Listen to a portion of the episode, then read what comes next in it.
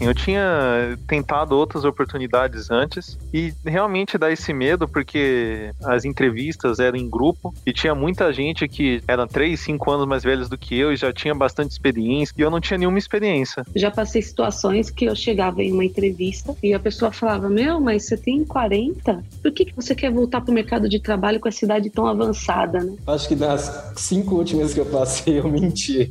Fui com cara e coragem, muito confiante de que era uma oportunidade que iria dar certo. Eu fui para a entrevista na manhã de uma quinta-feira, vestido do, do jeito que normalmente eu costumo sair para atividades mais rotineiras. Detalhe, eu estava de bermuda.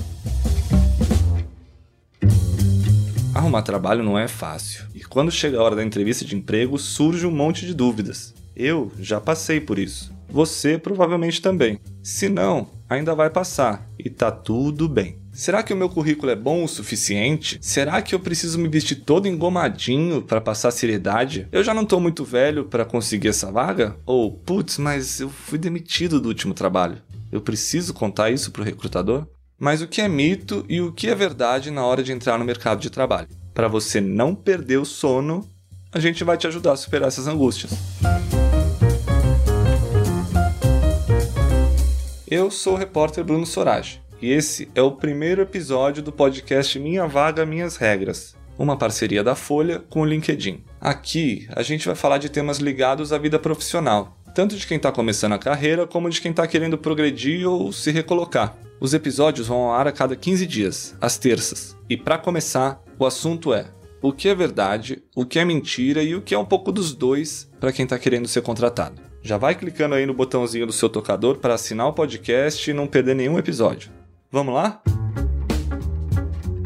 Eu comecei a procurar o estágio no início desse ano, que a minha família tinha passado por algumas dificuldades devido à pandemia. Esse aí é o Eduardo Aoyama, um paulistano de 20 anos. Aí eu decidi ir atrás dessa procura para ajudar, né, financeiramente e também para procurar essa oportunidade de aprender, nesse caso numa área que eu tenho interesse. Ele não tinha nenhuma experiência de trabalho até ser contratado como estagiário na área de automação de robôs virtuais em uma multinacional. O Eduardo começou na vaga nesse mês, depois de ouvir não em três processos seletivos. Ele diz que o motivo para essas negativas foi a falta de bagagem profissional. É que a moça, ela não fala exatamente isso, né? Mas dá para entender que isso foi uma mão na hora da decisão, né? Mas eu também tenho uns amigos que estão na mesma situação que eu, ou na situação que eu estava, no caso, que ainda estão procurando e não têm essa experiência prévia. Mas e quando o problema não é a falta de experiência, e sim algumas coisas que a gente preferia que não tivessem acontecido? Como ter sido mandado embora do último trabalho. É o caso do Pedro.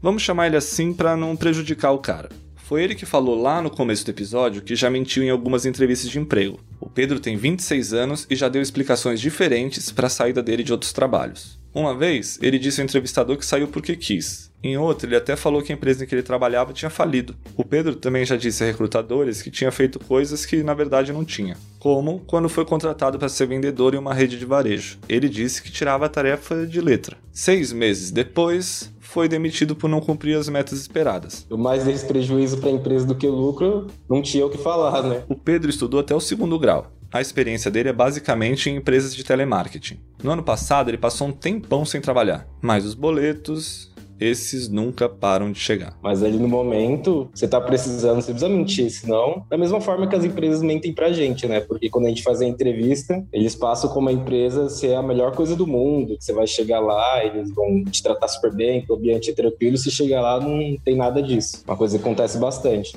Então, mentira faz parte do ambos os lados, quanto de quem está procurando e também quem emprega. Uma coisa, pelo menos, que eu vivencio bastante, já prestei bastante atenção nisso. Hoje, ele está empregado há quase um ano na área de atendimento ao cliente em outra empresa e já foi até promovido. Para essa nova função, ele disse que não inventou nem aumentou nenhum ponto no currículo. E agora eu tô aprendendo novas coisas todos os dias, né? E eu, como não tenho faculdade ou um curso superior, sei o quanto é difícil você conseguir um bom emprego. Então, é ficar o dia inteiro mandando currículo e tirar a sorte grande como eu tirei agora. E eu fiquei muito feliz. Muito, muito, muito. Essa alegria toda é da Alessandra Vieira, contente por ter conseguido o primeiro estágio aos 40 anos de idade. Quando ela procurava trabalho, muita gente torcia o nariz. Chegava a ficar chateada, porque sempre eu entendi que nunca é tarde pra gente começar. E faltava um pouco de incentivo. A Alessandra tinha passado os últimos 20 anos da vida dela como dona de casa, cuidando dos três filhos. Foi quando ela se separou do marido em 2018 que entrou na faculdade de publicidade. Hoje, ela atua na área de comunicação interna de uma montadora de caminhões. A idade, ela tá na nossa mente. Eu acredito muito nisso. Não tem problema nenhum. Com 40, eu não tenho só a minha idade, mas eu tenho toda a experiência que eu trago atrás de mim, toda a bagagem. Eu acredito que não seja só a faculdade, a gente pode agregar muito mais. E as pessoas também. Mas imagina que você tem o perfil para uma vaga. Vai ser a roupa que você está usando na entrevista que vai te atrapalhar? O Luiz Felipe Martins hoje tem 36 anos e é professor no Instituto Federal. Em 2004, ele fez uma entrevista de emprego numa multinacional vestindo uma bermuda. Eu recém tinha visto essa oportunidade, daquelas que parece que foi feita pra gente. Pedia experiência em determinada área, eu tinha, pedia conhecimento em algumas línguas, né, língua inglesa, língua espanhola, eu também tinha, conhecimento de pacotes e de softwares, eu também tinha, e fui super animado, né? Chegando lá, ele viu que o look dele estava um pouquinho diferente dos outros candidatos. Mas segui confiante, afinal a vaga era para uma especificidade que envolvia a minha formação, envolvia meus conhecimentos prévios e não imaginei que eles poderiam me julgar pela roupa que eu usava, né? Imaginou errado. O Luiz conta que um dos recrutadores até perguntou para ele se ele estava lá para entrevista mesmo. Na sequência, ele gentilmente me orientou que eu saísse da sala ali naquele momento para evitar qualquer tipo de constrangimento e que eu voltasse rapidamente, né, depois de, de colocar uma calça, uma, uma roupa social para entrevista. Bom, eu imaginei que, ah, legal, vou sair rapidinho. Eu falei, oh, eu consigo voltar daqui uns 20 minutinhos, eu moro aqui perto. Ele, não, olha, não se preocupa, não tem problema algum. Pode voltar e, e na sequência a gente só vai mudar o seu horário ali, talvez pro final, né? Porque dá tempo. Falar, ah, bacana, né? Saí correndo, fui, peguei uma camisa de um, de um colega emprestado ali, né? A gente morava em República. Coloquei uma, uma calça social, dei aquela ajeitada no cabelo e voltei para a empresa. No que eu cheguei na empresa, o segurança da entrada, me identifiquei para ele. Ele falou: oh, o senhor que estava ali para entrevista de bermuda? Eu falei: é, olha só agora, ó, agora eu tô bem, bem, bem apresentável para entrevista. Ele falou: olha, o senhor está proibido de entrar aqui na empresa. Falei, ô oh, meu amigo, como assim? Ele olhou lá para dentro. O rapaz que tinha me pedido para trocar a bermuda deu aquele, aquele ok, tipo, ó, ok, ó, pode, pode mandar embora. Aqui não. Deu aquela negativa. Eu olhei e falei, meu amigo, ó, ó, eu tô trocado. O rapaz foi lá e fechou a porta na minha cara. Foi uma lição e tanto. Lembro que algumas entrevistas posteriores eu fui, inclusive, de, de terno para oportunidades que talvez nem precisassem desse tipo de, de roupa, né? Essas histórias mostram que você não está sozinho nesse barco. Algumas questões que pintam quando a gente está disparando o nosso currículo são mais comuns do que se imagina. Por isso, a gente vai agora para a segunda parte desse episódio. E eu vou te apresentar para mais uma integrante desse podcast, a Cláudia Gasparini. Ela é editora sênior do LinkedIn Notícias e vai ser sempre a minha parceira na conversa com os especialistas em carreira e em mercado de trabalho.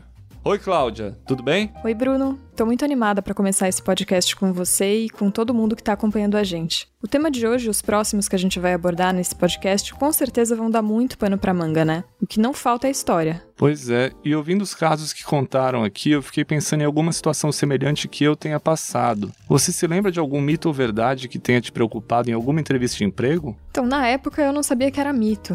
Mas quando eu fui fazer minha primeira entrevista de estágio, tinha menos de 20 anos, eu fiquei super preocupada porque eu não tinha experiência nenhuma para mostrar para o recrutador. E aí eu comecei a encher o currículo de palestra, cada coisa que eu assistia na faculdade para tentar compensar, mas depois eu vi que nem precisava. Jura? Tipo como? Tem algum caso mais emblemático? Ah, eu lembro que eu pensava, como que eu faço para encher linguiça? E aí eu acabei incluindo de tudo, palestra que eu vi no Instituto de Física, palestra sobre coleta seletiva, reunião do Grêmio. Eu realmente fiquei muito preocupada, mas no fim foi uma conversa mais informal mesmo com o chefe da área e ele perguntou sobre os meus hobbies, o que minha, ele queria saber minha atitude, meu perfil. O currículo em si era um detalhe para aquela posição. E você, Bruno, o que, que você tem aí de história para contar? Cara, teve uma vez que eu também não sei dizer se é um mito geral, mas era um mito para mim na época, que eu achava que eu tinha que ser engraçado na hora de ser entrevistado por um emprego. Achava que essa coisa de ser espontâneo, de fazer o entrevistador rir, contava muito a favor, porque marcaria a minha imagem. E aí eu fui para uma entrevista de uma empresa de energético, era para ser um embaixador da marca na faculdade, eu tinha acabado de entrar na faculdade de jornalismo também. E aí fui lá fazer entrevista e no processo seletivo era em grupo, eles distribuíram umas revistas, uns cadernos ali pra gente fazer um tipo um trabalho de escola mesmo, recortar e colar numa cartolina e com isso contar uma história sobre a gente, sobre os pontos fortes que a gente tinha. E meu, nisso eu fiz ali, fui lá pra frente do, de todo mundo explicar e eu dei show, assim, eu me sentia o Ed Murphy no estádio contando piada pra galera. Todo mundo foi abaixo de tanto rir. E no final, mais gente fez as entrevistas, eu falei, putz, umas apresentações sem graça. Falei, pronto, legal. E nisso vinham os outros candidatos falando, nossa, Bruno, pô, morri de rir, divertidíssimo, acho que a vaga já é sua e tal. Nisso os entrevistadores falaram: olha, a gente vai responder daqui a uma hora para vocês, fiquem pela região, tem um restaurante aqui perto, ela lá na, no Itaim Bibi, podem almoçar e esperar que a gente entre em contato em no máximo uma hora. E nisso, de novo, todo mundo falava: nossa, chorei de rir com o que você falou, super divertido, acho que não temos nem chance. Meu, não fui aprovado. Ligaram para uma outra pessoa ali que tava do meu lado no restaurante, por acaso. Era um cara que tinha mais o perfil, acho, era mais bonito, era mais sei lá o que. Enfim, enfim, aí depois disso eu passei a tentar ser menos engraçado, assim. Eu,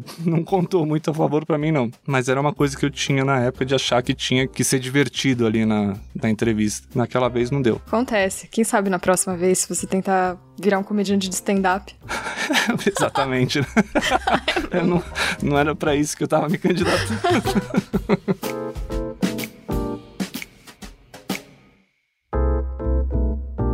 Bom, lembranças à parte, eu e a Cláudia a gente conversou com Rafael Souto, especialista em carreira e diretor da consultoria Produtive. Ele explicou o que ele considera mito e o que ele acha verdade para você fazer bonito na frente do recrutador.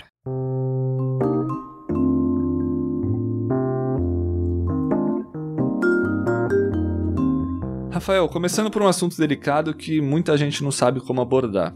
Pega mal para um candidato falar sobre salário no processo seletivo ou na entrevista antes do recrutador citar o assunto? É prejudicial? Eu entendo que sim, é uma verdade, porque você se antecipar a questão salarial sem compreender bem o escopo do projeto, né, o que vai ser feito, conhecer mais a empresa, vender a sua experiência e se antecipar com a questão salarial, pode demonstrar ansiedade, pode demonstrar que você está mais preocupado com isso do que o que você vai fazer. Então, essa é uma verdade. Eu acho que que é estratégico que um candidato toque no tema salário quando esse tema vier à tona pela empresa ou numa etapa final do processo seletivo. Um erro muito comum nas entrevistas, por ansiedade ou às vezes até porque a pessoa está participando de mais de um processo, ela quer tomar uma decisão rápida, ela se antecipa com a questão salarial e acaba deixando uma imagem ruim. Então, eu diria que essa é uma verdade. Falar sobre salário, a gente fala quando a empresa provoca ou numa etapa final do processo onde as coisas já estão mais amarradas e eu já consigo entender o que vai ser feito e se aquilo tem a ver com a minha carreira ou não. Rafael, muita gente também tem medo de citar no currículo ou na entrevista que foi demitido de um emprego. Isso realmente pode prejudicar uma contratação? Olha, no currículo a gente não cita a demissão, a gente coloca o período e aí, claro, se o período não está atual, a pessoa entende que você não está mais trabalhando e pode ter sido um pedido de demissão ou uma demissão motivada pela empresa. Mas o fato é que a gente na entrevista precisa explicar. Esse é um mito. Você dizer que foi demitido é um problema porque o mercado não quer pessoas que foram demitidas porque quem foi demitido é incompetente. Isso não faz mais sentido, embora tenha algumas pessoas ainda com mente jurássica que pensam que quem foi demitido é porque é incompetente. Mas isso a gente sabe, né? Como a gente vive com ciclos econômicos de aquecimento e crise muito frequentes, reestruturações, o dinamismo do mundo é natural pessoas muito qualificadas terem sido desligadas. Então, numa entrevista, você tem que falar sobre isso. E eu recomendo que a pessoa seja o mais clara possível do motivo do desligamento. Então, se eu recebo a pergunta, ah, por que, que você saiu da última empresa? Você foi demitido? Não adianta mentir. Fui desligado. E aí explica de uma maneira o mais transparente possível o que aconteceu. Então, é um mito generalizar que toda fala sobre demissão é ruim para a carreira. Se a demissão ela acontece, você tem uma explicação para ela, é natural. Quando você está procurando um emprego, quanto mais currículo você manda, é melhor ou não necessariamente? É um bom ponto. Eu defendo há muito tempo que a transição, a recolocação, a busca de emprego, ela precisa ter uma estratégia. Você enviar o seu currículo ou se aplicar em qualquer vaga, significa que você está sem estratégia. E aí tem vários efeitos colaterais. Um é a própria frustração. Para a maior parte delas, você não vai ter nem retorno, porque há um desalinhamento tão grande entre a vaga e o seu perfil que a própria empresa prioriza aqueles que estão mais alinhados, você não vai ter nem retorno. Então você começa a ficar com uma sensação de falta de resposta. Segundo, você joga a responsabilidade da sua transição na vaga, eu digo. Ou seja, eu estou me candidatando a coisa que eu não sei direito nem o que, que é. Eu brinco, vá que dê certo, né? Você entra numa coisa que não tem nada a ver. Então, o primeiro ponto para uma transição é você fazer uma reflexão da sua estratégia.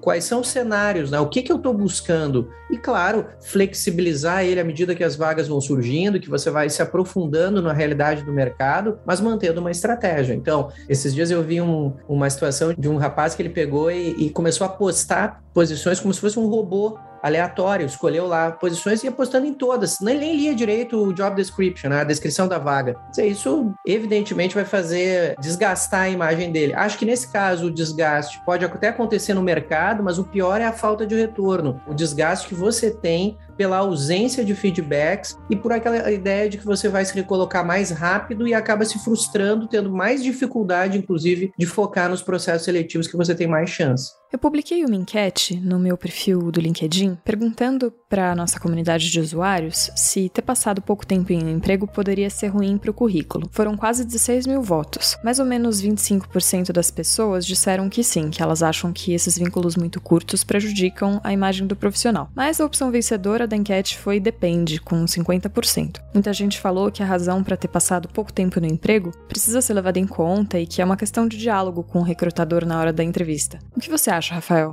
Sabe, Cláudia, que a resposta do depende é a que eu também daria nessa enquete que você fez lá no LinkedIn. Porque tem que olhar o contexto. E aí eu acho que a gente pode aprofundar um pouquinho. Primeiro, essa passagem curta é uma passagem isolada ou é um comportamento repetido daquele candidato em todos os trabalhos dele? Porque o ponto central que a gente está discutindo aqui é o legado, o que a pessoa tem para oferecer para o mercado. Se a pessoa tem no seu histórico um comportamento de trocas muito rápidas, em que ele passa mais tempo explicando por que que trocou do que aquilo que fez nas empresas, vai ser ruim sim, porque o problema é que ele não tem um legado para construir. Agora, se ele tem uma história profissional consistente e no último trabalho ficou um período curto porque não deu certo, não teve alinhamento cultural, a empresa mudou, tudo bem. Então, o ponto todo é a narrativa, é o contexto. E aí, o que todo profissional precisa pensar, e essa é uma reflexão sobre estratégia de carreira, é o que eu estou construindo na minha trajetória. Se vai ser um ano ou dois anos, vai depender do contexto. A gente chama isso de ciclo ótimo da carreira. É o período em que eu estou agregando agregando valor para a organização e aquele projeto que eu estou trabalhando está agregando valor para a minha carreira. Esse ciclo pode durar dois, cinco, dez anos você tem que explicar ele na entrevista. E se você tem uma explicação consistente sobre esse ciclo de carreira, o contratante certamente vai entender. Agora, aquele profissional pula-pula, que está sempre seduzido pelo próximo desafio e não entrega aquilo que se propôs quando iniciou na empresa, esse sim paga um pênalti alto e aí se torna verdade o problema da transição muito curta. Na hora da entrevista, os candidatos geralmente gostam de falar dos pontos fortes deles, né? Dos atributos que eles têm. Falar sobre suas fraquezas é uma coisa positiva ou negativa na hora da seleção do empregado? Essa pergunta ela aparece muito, inclusive eu vi uma, uma outra enquete esses dias no LinkedIn que o, a pessoa perguntou qual era a pergunta mais chata numa entrevista. E as pessoas elegeram essa pergunta: cite os seus três pontos fortes, os três pontos, porque esse é um clássico, né? Três pontos fortes três pontos fracos. Ela existe. No fundo, o que o entrevistador quer saber é se você tem consciência dos seus pontos de desenvolvimento. Esse é o ponto central. Que o bom entrevistador quer saber. Se você está consciente de que você tem coisas para desenvolver e quais são. Então eu sempre recomendo que a pessoa faça uma reflexão sincera e coloque as coisas que ele tem para desenvolver e saia daquele chavão.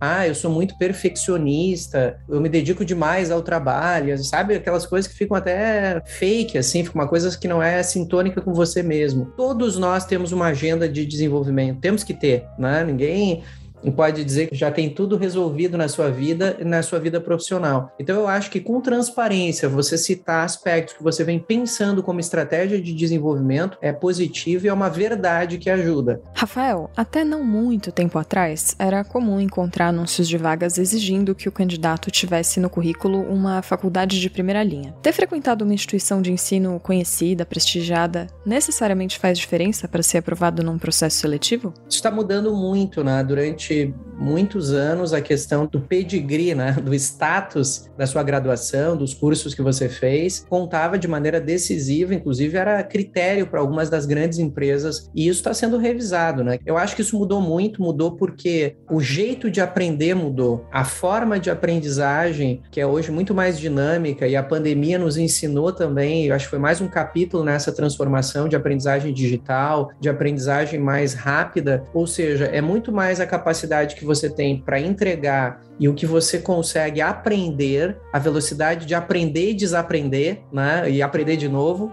do que o curso em si que você fez. Embora eu sigo valorizando muito a formação acadêmica regular, eu acho que é um exagero você definir pessoas pela graduação que ela fez. Eu acho que o mercado vem avançando para mostrar que não é mais um pré-requisito ou um, um, fator decisivo a universidade em si que você fez. Embora isso seja favorável, e eu sempre recomendo quando você vai fazer um investimento numa pós-graduação ou mesmo numa graduação, que você escolha uma, um, um, curso, uma universidade, uma escola que represente aquilo que você quer para sua carreira. Mas eu acho que esse fator está mudando e a ideia da aprendizagem para a vida toda e a aprendizagem mais dinâmica faz com que eu tenha muitas oportunidades de construir a minha carreira que não seja com cursos de primeira linha apenas. No ano de 2020, com pandemia, a crise do mercado de trabalho, muita gente acabou tentando abrir seu próprio negócio para sobreviver, mas também muita gente acabou tendo maus resultados nessa tentativa. No caso de alguém que está procurando emprego agora, contar que tentou enveredar pelo empreendedorismo, mas o negócio acabou dando errado, isso pode contar pontos contra?